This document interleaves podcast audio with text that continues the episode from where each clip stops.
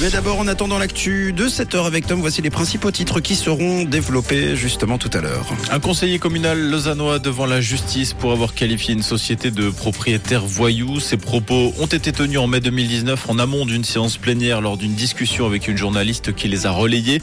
L'élu socialiste est accusé de diffamation, voire de calomnie. Le conseiller ainsi que la journaliste risquent une peine pécuniaire avec sursis. Le verdict sera rendu demain.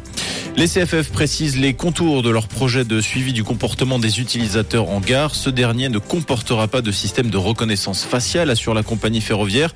Pour rappel, il est question que des caméras soient installées dans 57 gares et qu'elles puissent notamment épier nos comportements d'achat dans les commerces afin de mieux répondre aux attentes des pendulaires.